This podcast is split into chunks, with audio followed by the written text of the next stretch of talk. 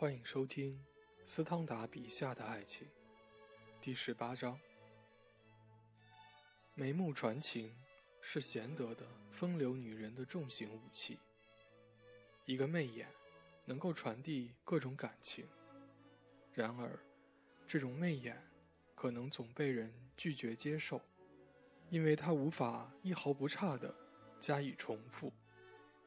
这使我想起了罗马的米拉波。吉罗伯爵，由于世界上这一地区友善的小小政府的支持，他以断断续续的话说明一切，而什么都没有说清，将一种原始的叙述方式发扬光大。他充分的表达了自己的意思，他的话无论你怎样逐字逐句的引述，你总不能使他的名誉受到影响。朗特红衣主教谴责他从女人身上盗取了这种才能，因此，我要说，甚至最诚实的女子都将识破这个诡计。这对男子的暴虐是一种残忍的，却是正义的报仇雪恨。女人一辈子都在听男人们谈论所谓重大的事情，财政方面的成就，沙场上的战功。决斗中勇敢献身的人，以及凶残暴虐或令人赞叹的复仇，等等。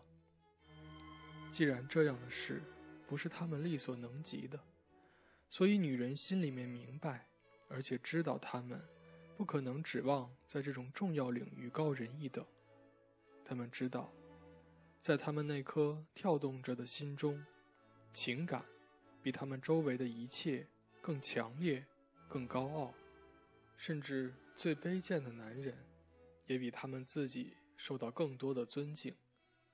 他们发现，他们只会在小事情上，或者至少只是在他们自己觉得重要的情感方面，显示高傲。不过，这样的事情有三分之一是很难判断其是否重要的。他们受着命运卑下，而心性高傲。这种令人不快的对比的煎熬，他们由于难以抑制的激情，或者由于要维护其毫不妥协的固执，坚持他们相当可观的高傲。在关系亲近之前，这些女人看着他们的情人，总以为他同他们想不到一块儿。他们的想象使他们因他的举止而心烦，毕竟。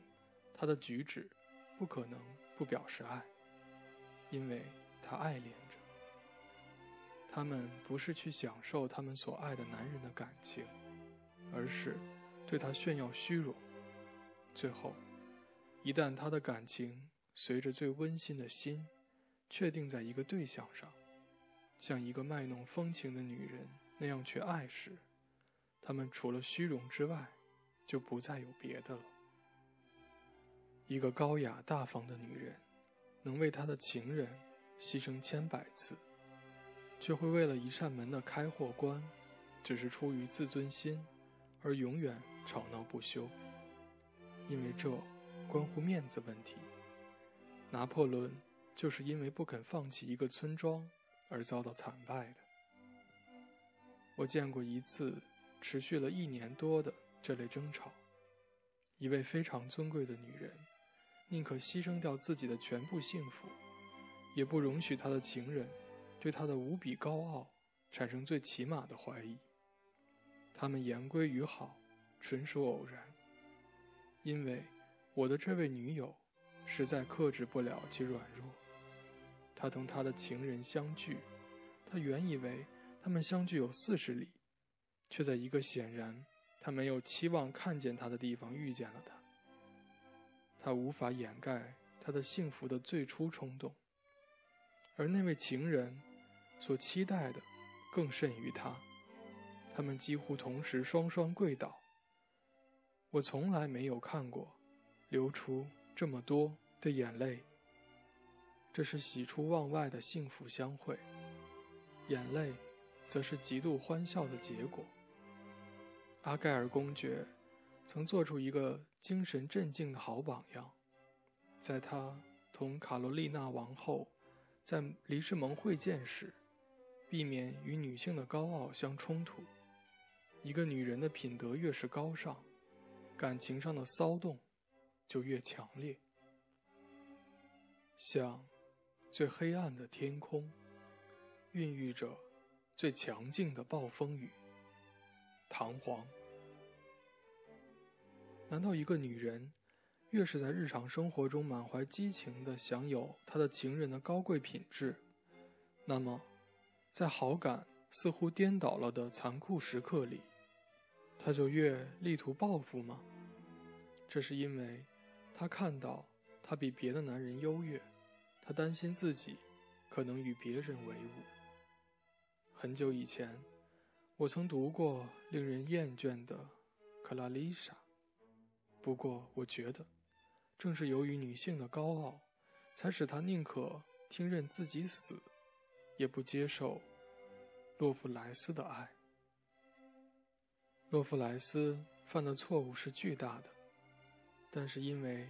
他曾经有点爱她，所以他应该能在心理上找到对引起爱恋的罪行的宽恕。相反，我觉得莫尼姆是女性高尚的一个动人典范。什么人的脸，在听到胜任其角色的女演员吟诵下面的诗句时，而不兴奋的脸红呢？